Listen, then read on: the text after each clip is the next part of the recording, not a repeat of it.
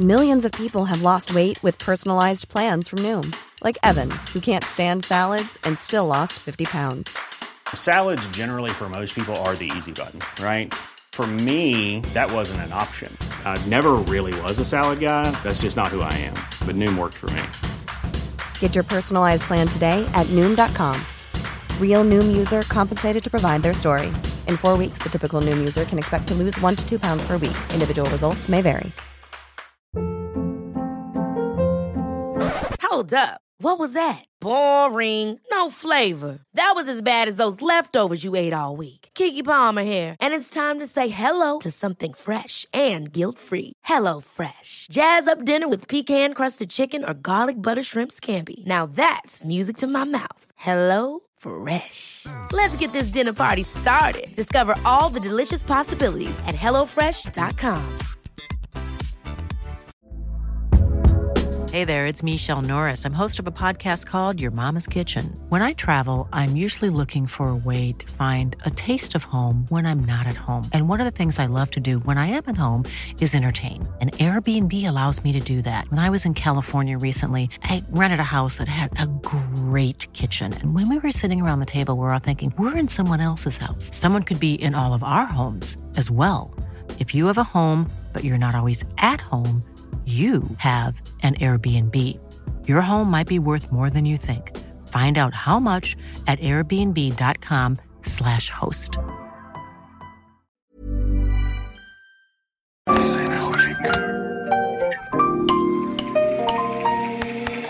Bienvenidos a Designaholic, el podcast que amplifica la conversación sobre la cultura del diseño y las industrias creativas a través de sus protagonistas. Acompaña a Jorge Diego Etienne mientras comparte su pasión por el diseño con los temas más importantes de la actualidad y el análisis de objetos que han hecho historia o están marcando tendencias. Bienvenidos.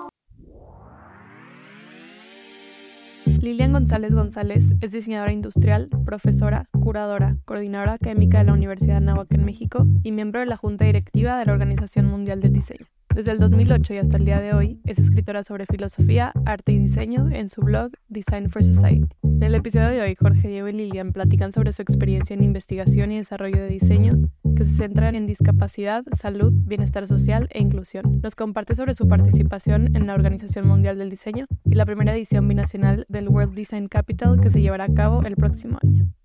Bienvenidos a un episodio más de Designaholic de esta tercera temporada y el día de hoy estamos en uno de nuestros espacios favoritos que seguro ya reconocen. Estamos en IHO Espacios, en su showroom de la Ciudad de México.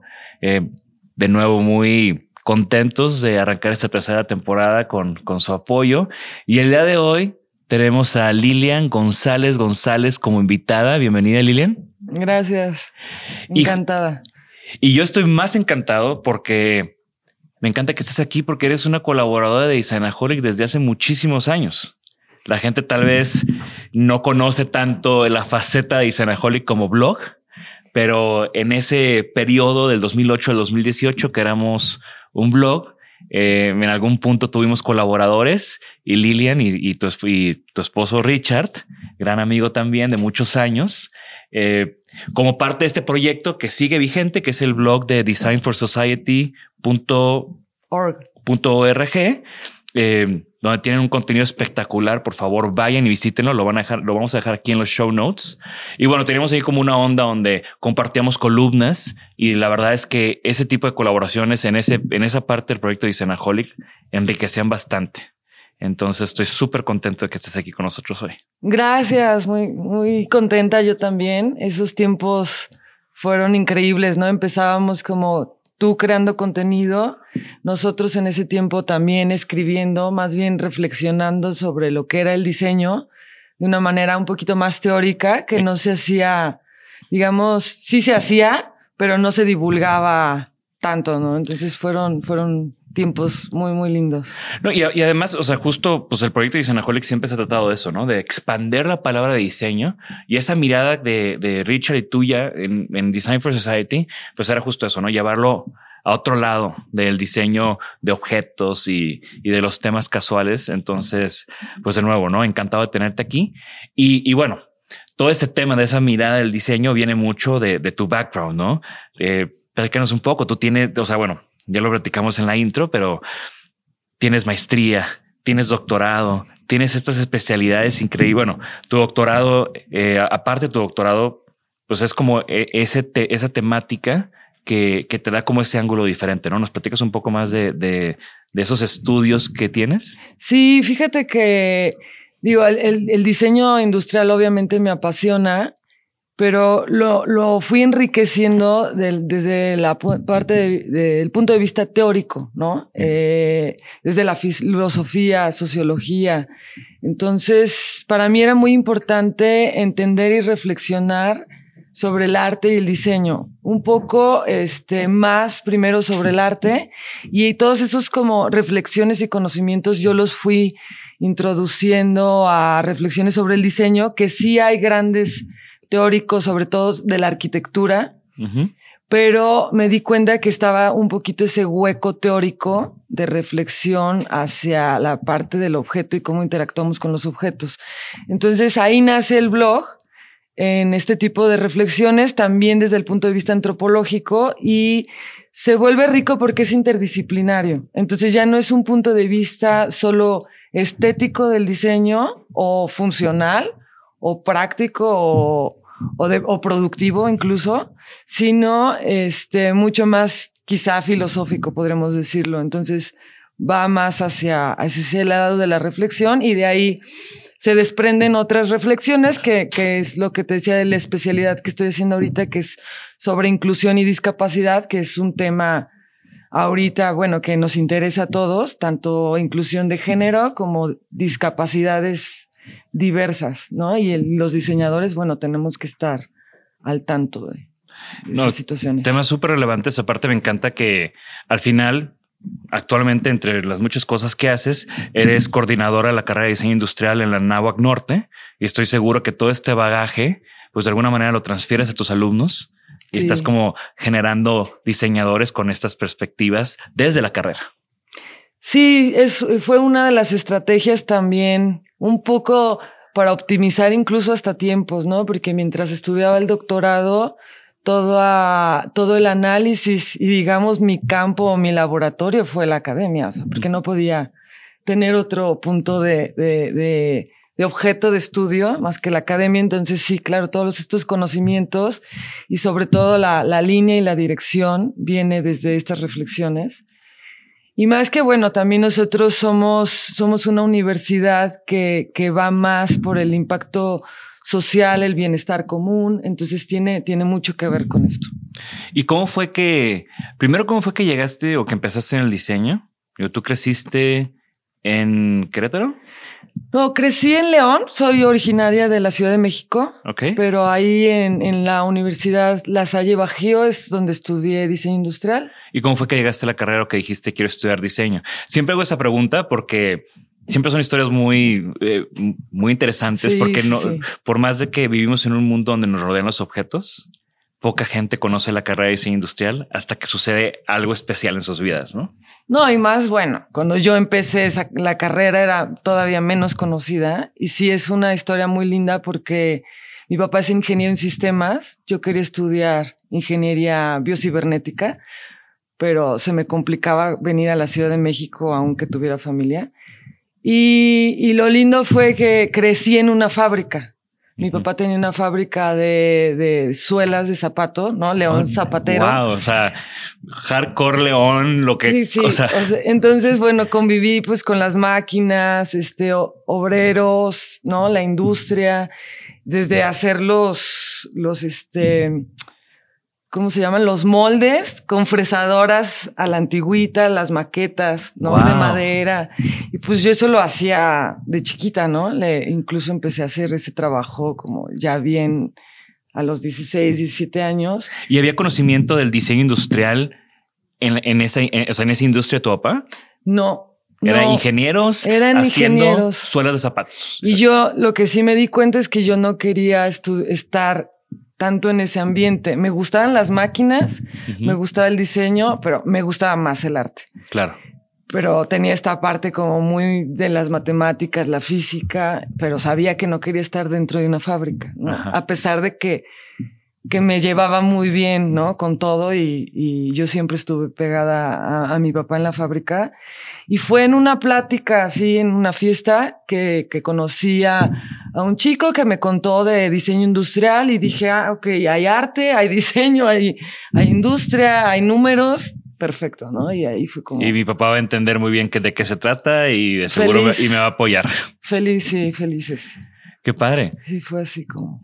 Qué interesante. Aparte, de nuevo, ¿no? O sea, como si pensamos en, en las industrias que, más diseñadores captan hoy en día, pues probablemente la industria del calzado en León es una de esas que está constantemente captando diseñadores y, también es una industria que necesita evolucionar ¿no? y que ojalá eh, haya un impacto fuerte del diseño industrial en, esa industria en los próximos años. Sí, de hecho se ha crecido mucho y la primera escuela de, de moda nace en, la, en, León, Guanajuato. O sea, no es la Ciudad de México. Ok. La primera escuela de moda. Entonces, eso es, es, es increíble, ¿no? Sí, eso es un buen sí, dato, ¿eh? La verdad, las escuelas de, de, diseño este, en León sí han crecido muchísimo por todo este impacto industrial. Mm increíble, ¿no? Que tiene la, la, ciudad. Y eso fue tu entrada y después pues el camino te llevó a otra cosa, ¿no? Te, bueno, no que te llevó a otra cosa, pero te llevó a explorar otras áreas y otros campos en, el diseño. Sí, bueno, en paralelo yo estudiaba arte desde los 18 o menos. Creo que desde chiquita siempre estuve metida en el arte, en el dibujo, en pintar. Entonces ahí fue cuando me, me empecé a ser multidisciplinaria y, y, a estudiar siempre en paralelo. Trabajé en arte y fue que después quería saber más del arte en la parte teórica y luego me fui dando cuenta que lo podía mezclar toda esta parte teórica en el diseño. Entonces, uh -huh. creo que ese fue el camino que indicó lo que ahora, digamos, me, me interesa, ¿no? Es increíble, me encanta ese background y me encanta unas cosas más fascinantes de, de para mí eh, entrevistar en el podcast es justamente nos conocemos de tanto tiempo, pero no sabía esa historia de, de que creciste en, un, en, la industria del calzado con tu papá, ¿no? Y, y esas cosas son, son, son increíbles de, de, aprender a través del podcast. Ahora, el día de hoy te invité principalmente eh, porque estás involucrada con el WDO, el World Design Organization, eh, y específicamente porque se aproxima un World Design Capital en binacional en San Diego y Tijuana. Y tú eres parte del equipo que lo está organizando. ¿Cuál es tu rol en la WDO o, en, este o en este siguiente evento? Bueno, en la, en la organización somos 11 miembros directivos de la Junta. Uh -huh. eh, cada uno representa diferentes zonas del mundo. Yo en este caso represento México y Latinoamérica y soy como un punto de anclaje, digamos, y facilitador para, para los miembros de, de México y Latinoamérica. En la World Design Capital, San Diego, Tijuana, que bueno, yo estoy fascinada cuando vi que era binacional, es algo bien importante, primera vez que se hace eh, eh, en la organización e incluso en cualquier organización de diseño. Eso está genial. Eh, y quiero platicar mucho de, del World Design Capital, pero primero quiero como que nos ayudes a darle una pequeña introducción a nuestra audiencia de qué es el WDO y de dónde viene, qué historia tiene y, y cuál es su relevancia para los diseñadores. Bueno, es la, la primera organización mundial de diseño y tenemos, cumplimos este año 66 años. Antes tenía otro nombre se llamaba ICSID. Ok, el ICSID. Que la conocen así, ¿no? Muchos. Los, los, los, los que estudiaron diseño probablemente antes del 2000. O, o, nuestra gran old school, ¿no? Sí. así la... Yo hice un, yo hice un ICSID Interdesign en Monterrey. Eh, bueno, hubo un interdesign que eran como estos eventos que vino gente de todo el mundo a hacer estos talleres súper intensos con una temática sí. relacionada con la ciudad. En esa ocasión me acuerdo que estamos trabajando en el tema de movilidad, o sea, temas muy relevantes para las ciudades. Eh, conocí grandes amigos ahora. Ahí conocí a Ignacio Urbina Polo, que ahora es director de Pratt y que ah, tenemos una gran sí, amistad. Sí. Eh, que seguro nos está escuchando. Saludos, Ignacio. Y, y, a mucha gente, ¿no? En ese ICSID Interdesign, que habrá sido, si yo me iba a graduar, habrá sido en el 2009, tal vez. 2009. Y, y bueno, la ICSID se conocía, o sea, tiene como, como un, un, ¿cómo, se, cómo decirlo? No tiene como, como una relevancia importante, como una importancia, sobre todo en, temas académicos, institucionales o cómo, cómo le Bueno, justamente lo interesante de esta organización que se diferencia de todas las que hay es que involucra academia, involucra la parte profesional, corporativos, ¿no? Ciudad, porque tenemos miembros que son miembros la ciudad y esto incluye a los gobiernos. Entonces, e, eso ha hecho que, que, que la comunidad se diversifique. Entonces, incluso las relaciones entre miembros no es entre solo académicos, ¿no? Claro y luego se sesga por ahí la información cuando solo somos de un solo lado, ¿no? Eso es, eso es, digo, yo creo que lo rico que tiene estos pilares la organización, que es siempre involucrar gobierno, que es al final quien te va a ayudar a potenciar cualquier proyecto o iniciativa que salga de estos eh, World Design Impact, ¿no? Que hay, Price, entonces ya está gobierno ahí que puede impulsar o sale alguna empresa que diga, bueno, yo puedo poner esto para que se haga realidad, ¿no? ¿Por qué cambiaron de nombre de ICSID a World, World Design Organization? ¿Y cuándo? Por, fíjate que eh, ahorita no tengo en mente bien los, los, datos, perdón, pero lo que sí tiene que ver el, el nombre World Design Organization. Generaba un mejor anclaje de que era una organización mundial. Sí. Porque mucho tiempo fue muy una organización muy europea, ¿no? y, además creo que ICSI tenía el tema industrial design y creo que también el hecho de, o sea, creo que el diseño industrial ha evolucionado y en general el diseño ha evolucionado a ser mucho más abierto, mucho más interdisciplinario. Y creo que también al quitar el apellido industrial, y dejarlo como design también abre mucho ese tema, porque yo recuerdo en el 2009, justo e, en esos años era cuando se estaba como replanteando el significado de qué es diseño y, todo ese rollo que ahorita pues ya ya es algo común, ¿no? Sí, es más inclusivo el nombre. Ajá. Y otra cosa es que también formamos parte de la consultoría de las Naciones Unidas. Entonces ahí es cuando un poquito la misión cambia hacia los objetivos de la ONU. Claro. Entonces toda la visión va hacia allá, hacia mejorar, digamos, a tener un, mejor mundo. eso no sabía. Y entonces esa relación con la ONU es algo que, es algo constante, es algo y, y, va desde los ODS de, los objetivos de sustentabilidad, pero también otras temáticas de, o bueno, otros, otros temas que está impulsando la ONU. Sí, como, prácticamente son los objetivos de la ONU, los ODS, y tenemos que reportar como organización mundial qué estamos haciendo para impulsarlos. Entonces, todos los miembros que son de la, de la WDO, digamos que están intrínsecamente ligados a la ONU, estamos conectados como organizaciones y eso es, es digo, súper relevante. Claro. Porque te habla de, de, de, cuál es la visión de la WDO como organización. Y si vas a anclar tu, tu organización con otra organización mundial, pues qué mejor que la ONU, ¿no? Sí, y bueno, también se, se anclan otras organizaciones de diseño a esta gran organización que es la WDO. O sea, la, idea también de, de, de, ser World Design Organization es esa, involucrarnos todos para un mejor mundo, ¿no? Y entonces eso ya abre las expectativas del diseño.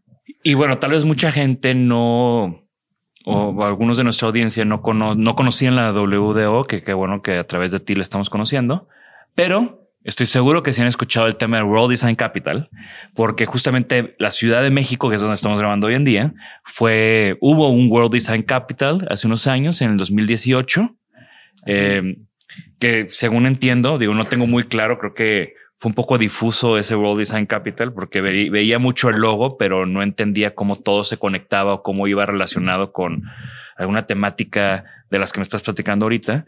Eh, platícanos sobre el World Design Capital. ¿Qué es el evento? O sea, conceptualmente hablando, ¿de qué se trata el evento? Y, qué se aprendió de ese World Design Capital 2018 y qué podemos esperar diferente de este nuevo World Design Capital binacional. Bueno, eh, primero es maravilloso que en tan pocos años seamos México como país, ¿no? Sede dos veces de un World Design Capital. Creo que eso tiene mucho que ver que nos encanta el, nos encanta el pedo y estamos todo el tiempo viendo qué organizamos. Digo, que te puedo decir, tanto tú como yo estamos todo el tiempo viendo qué más hacemos y, creo que nuestras instituciones, sobre todo, sobre todo nuestras instituciones educativas, digo, yo puedo hablar por el TEC, tú por la NAWAC, creo que en México siempre estamos constantemente viendo en qué plataformas y qué, y qué conexiones podemos hacer para nuestros alumnos, ¿no? Porque mucho tiene que ver que estos eventos estén anclados o conectados con las organizaciones educativas. Y creo que tú tienes uno de esos roles muy importantes como organizadora en esta World Design Capital. Sí, aquí también es, es invitarlos a, los miembros, yo, yo facilitar un poco el vínculo con World Design Capital San Diego, Tijuana. Este, cuando, cuando se le da, digamos, esta, esta asignación a una ciudad, que además entran dentro de una competencia. Hay un Como las Olimpiadas. Exacto, llega, llegan, te damos ciudad, las Olimpiadas, World Design Capital y entonces a trabajar, ¿no? Y un poquito lo que hacemos o voy a, el rol que voy a estar yo jugando es, es facilitar la comunicación este, con universidades, iniciativas privadas, profesionistas, para que no nada más sea Tijuana. El impacto permea porque somos México y los spots van a estar Estados Unidos, México, sí, ciudad, San Diego, Tijuana, focalizado ahí, pero ¿qué hacemos como disciplina del diseño para impactar a la ciudad? Sí, justo hace unas semanas que estuve en, en Guadalajara en una reunión del TEC, eh, nuestro decano Roberto, que seguro conoces muy bien, eh, estábamos en esa conversación de hay que empezar a organizarnos para ver cómo vamos a trabajar como tech en el World Design, en, el World Design Capital San Diego, Tijuana, aunque no tengamos un campus en Tijuana. O sea, porque es como tú dices, algo que debe ser relevante para todo el país y sobre todo esa temática de frontera. Y ahorita ya nos platicarás un poco más de las temáticas que hay, pues son cosas que impactan a toda la frontera, ¿no? Y, son fenómenos socioculturales, socioeconómicos que a, través de ellos podemos hablar de todo el país, ¿no? Y de, inclusive de los dos países y esa dinámica binacional que tenemos. Sí, bueno, y, digo, lo interesante aquí es que todos se suban al barco, ¿no? Eh, es gobierno, iniciativas privadas y fundaciones que hay, pero a la cabeza lo bonito es que está la disciplina del diseño un poco orquesteando todo esto. Y, de nuevo, regresando a la, pregunta original que ya nos desviamos un poco el tema, de esa experiencia del World Design Capital 2018 eh, en la Ciudad de México, ¿qué, qué cambió ahora que va a ser en, San Diego y Tijuana? Porque pues ya cada, año hay una. No, es, es bianual. Bianual. Entonces, al menos ya han habido dos entre México y lo que va a pasar ahora, ¿no? Sí, después de Ciudad de México fue Lille, pero cayó en pandemia, entonces, bueno, no hubo forma de, de hacer mucho. Luego llegó World Design Capital Valencia que acaba de terminar este el año pasado. Que me comentabas que fue un parteaguas. Y exactamente, eh, aquí lo, lo, importante es quién toma ¿no? el, el, mando del World Design Capital y cómo lo organiza, cómo lo gestiona. Y otra cosa muy importante es el apoyo que van a tener de gobierno para impulsar todas estas iniciativas. Y luego de ahí todos los fondos que se puedan recabar para realmente llevarlas a una realidad. Claro. Porque luego, luego sí salen un montón de iniciativas, hay exhibiciones, se acaba el año y se acabó todo. ¿Cuál es el objetivo principal de organizar un World Design Capital? O sea, ¿por qué se hace un World Design Capital? Sí, porque es un motor.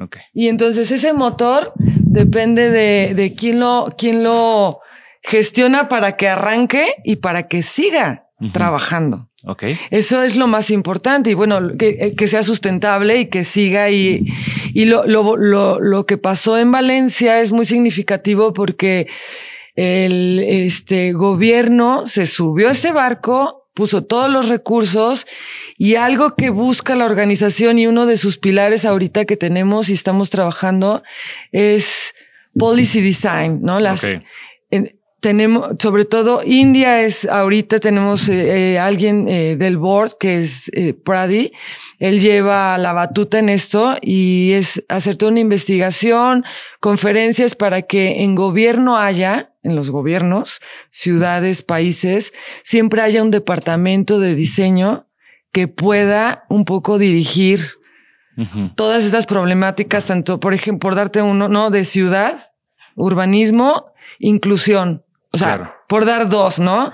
De ahí un montón. Digamos que, que World Design Capital lo que busca es como sembrar semillas de temáticas importantes para la ciudad, para el país y hacer eventos y, y proyectos que al final puedan tener una continuidad, ¿no? Ese es como el objetivo ideal. Sí, que tenga una continuidad, ¿no? Porque trabajo colaborativo, digamos que pues siempre hay pequeños esfuerzos. Sí.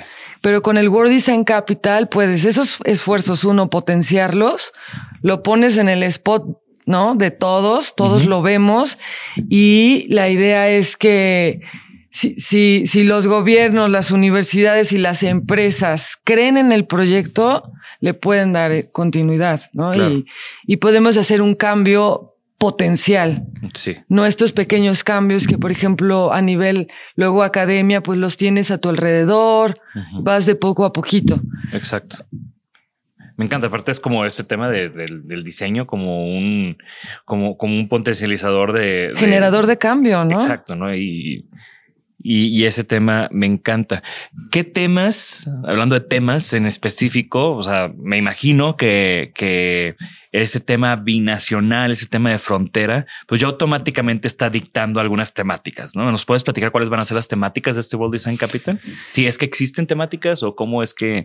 mira, están, están en desarrollo, pero sí te puedo decir que, por ejemplo, una muy importante para la WDO tenemos, estamos trabajando con UN Woman, ¿no? Entonces, eso ya marca una línea que, que, este, dirigido hacia la mujer, ¿no? Y justo que esto es, o sea, tu, eh, va de la mano de tu especialización en inclusión. ¿no? En, es, es, inclusión, luego, bueno, San Diego, Tijuana tienen muy fuerte el tema de inclusión y discapacidad. Uh -huh. La parte de género es súper importante. Y otra que es migración. Claro. ¿No? Y personas en situación de calle, potenciar también este proyectos para que haya más, más trabajo, uh -huh. ¿no? Para todos.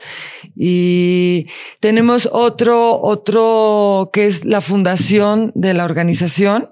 Tenemos una fundación y esa fundación también puede ayudar a potenciar proyectos de diseño. Y entonces ahorita que está como en este proceso de organización, en este proceso de, como dices, que se están como sentando las bases, ahora es el momento correcto de la gente que nos está escuchando, que te busque, si tiene una iniciativa, si quiere sumarse al World Design Capital y poder ver de qué manera se puede vincular con, con todas las actividades que va a haber, ¿no? Eso es un evento, es un o sea, son proyectos autogestionados que se sumen a una plataforma o es una plataforma que invita proyectos o cómo es la dinámica para la gente que, que nos escuche en Tijuana, que nos escuche en San Diego, que nos escuche en cualquier parte de México que quiere ser parte del World Design Capital. Sí, cada ciudad ha, ha hecho su propia plataforma. World Design Capital Valencia tiene su, su site, ¿no? Donde uh -huh. pueden ir viendo todos los eventos. Eh, San Diego y Tijuana ya tienen uno en el que están trabajando y justamente este es el año en el que se empieza a proyectar pues todas estas iniciativas que pueden surgir.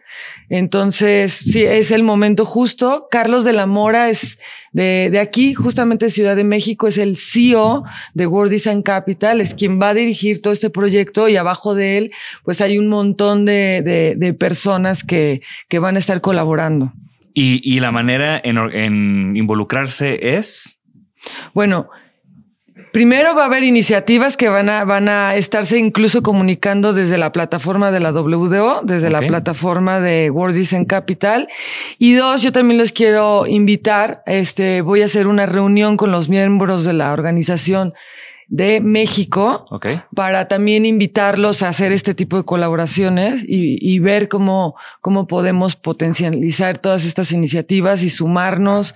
Mm. Este, la parte, bueno, de la industria también es, ¿no? Como diseñador claro. es muy, muy importante. El impacto ambiental es algo que, que también es otro tema que nos, nos compete mucho como organización.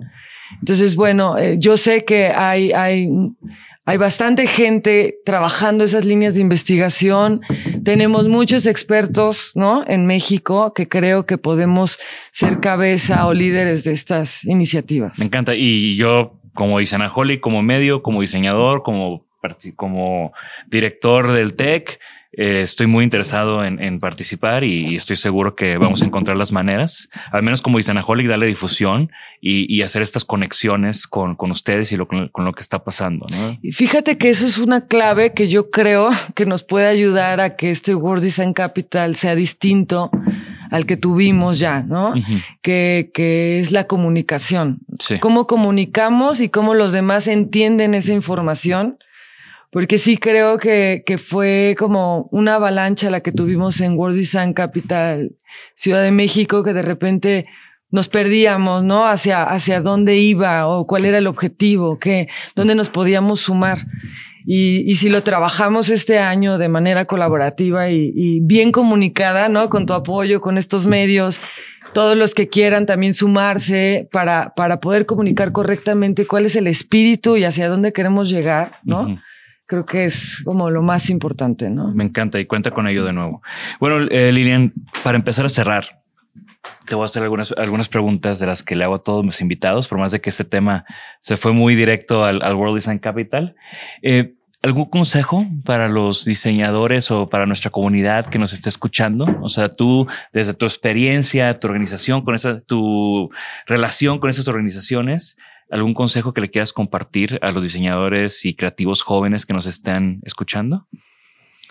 Pues bueno, algo que yo siempre impulso y desde el blog, ¿no? Y desde cuando doy clases a, mis estudiantes, es cuando empiezas un proyecto de diseño, la problemática que sea, reflexionar primero sobre, sobre una, una manera, como una forma más profunda de la persona y el usuario, más allá de estética, función, producción, este, todas estas herramientas que tenemos como diseñadores, es, es qué cambio profundo puedo hacer a la sociedad desde esto que estoy yo diseñando, ¿no? Me encanta. Y es, es como el aura que hablaba Walter Benjamin en la, en la obra de arte, es el corazón, si alguien, ¿no? Es, el espíritu, no es tanto el storytelling, ¿no? Es realmente el, el corazón de un proyecto. Sí, la fuente, el origen, el motor. Y si no es rico, entonces el otro, los resultados se van a quedar como en la superficie. Sí, es, si, si no tienes buenos cimientos en una construcción, eventualmente los pisos se van a caer, ¿no? Sí, y el corazón que le tienes que dar a ese proyecto, ¿no? Me encanta. ¿Y alguna recomendación, algo, eh, puede ser un libro, un podcast o algo que estés escuchando recientemente que, que quieras compartir con, leyendo, escuchando, que quieras compartir con nuestra comunidad? Bueno, yo, yo la verdad, algo este, que les recomendaría a los diseñadores es salirse de las lecturas de diseño. Ok que es un poco lo que a mí me alimenta. Claro. Y yo, bueno, uno que es así como de, de, mis Biblias, que me encanta, que es el de Verdad y Mentira de Nietzsche. Okay. Porque habla de la metáfora y nosotros como diseñadores o como artistas, comunicólogos, ¿no? Eh, hacemos metáforas. Claro. ¿No? interpretamos, comunicamos. Entonces, salirse un poquito de eso. Otro, otro también es Walter Benjamin, que me encanta eh, y sociólogos. Entonces, bueno, yo mi recomendación sería salirnos un poquito de las lecturas Exacto. de diseño, irse hacia otro tipo. No, está genial. Muy bien. Eh, Lilian, muchísimas gracias por, por acompañarnos. Te digo que para mí es muy especial, sobre todo porque tenemos colaborando desde hace tantos años y estoy seguro que en este World Design Capital vamos a volver a colaborar y siempre lo hemos hecho muy bien tanto contigo como tu esposo Richard, que ya sabes que, que me encanta y lo adoro. Entonces, eh, fascinado de tenerte en Sanaholic, fascinado que tengamos el siguiente año un World Design Capital en San Diego y Tijuana y saber que tú estás involucrada. Ya para mí pinta como un excelente World Design Capital. Ay, muchas gracias. No, yo te agradezco tu tiempo, de verdad. Este, yo sé que también luego los tiempos estamos corriendo todos, pero muchas gracias y desde que nos conocemos, por publicarnos, por dar a conocer y, y sabemos que esto es mucho por amor, ¿no? Por amor a la disciplina y por querer que también el diseño crezca y el diseño tenga otros impactos, ¿no? Y, pues estamos, estamos ahí caminando juntos. Estamos en, la misma trinchera. Muchas gracias. Pues esto fue otro gran capítulo de esta temporada 3 que estamos empezando con todo, grabando desde la Ciudad de México con nuestros queridos patrocinadores de IHO. sentados en este mobiliario de USM, que aparte estoy fascinado porque por fin voy a tener uno en mi casa. Y eh, pues invitarlos, invitarlos a que sigan a Lilian, su blog designforsociety.org, que lean lo que está haciendo, que se involucren en el World Design Capital. Vamos a poner toda la información en sus show notes y vamos a estar comunicando y apoyando de la manera que podamos desde Designaholic en la difusión de este gran evento que sucede el siguiente año en San Diego y Tijuana. Por primera vez un World Design Capital binacional. Así que estén pendientes. Esto fue Designaholic y gracias a Jorge Bryan detrás de las cámaras, como siempre, haciendo que nos veamos bien, que nos escuchemos bien. Así que gracias a todo el team. Hasta luego. Gracias por escucharnos. Por favor, suscríbanse al podcast y síganos en nuestras redes. Nos pueden encontrar como Isanaholic MX. Y para que la conversación continúe, deja tu comentario. Me interesa mucho conocer tu opinión. También te puedes registrar a las 5 de la semana un newsletter con lo más relevante del diseño, arte y arquitectura directo en tu mail. Mi nombre es Jorge Diego Etienne y esto fue Isanaholic.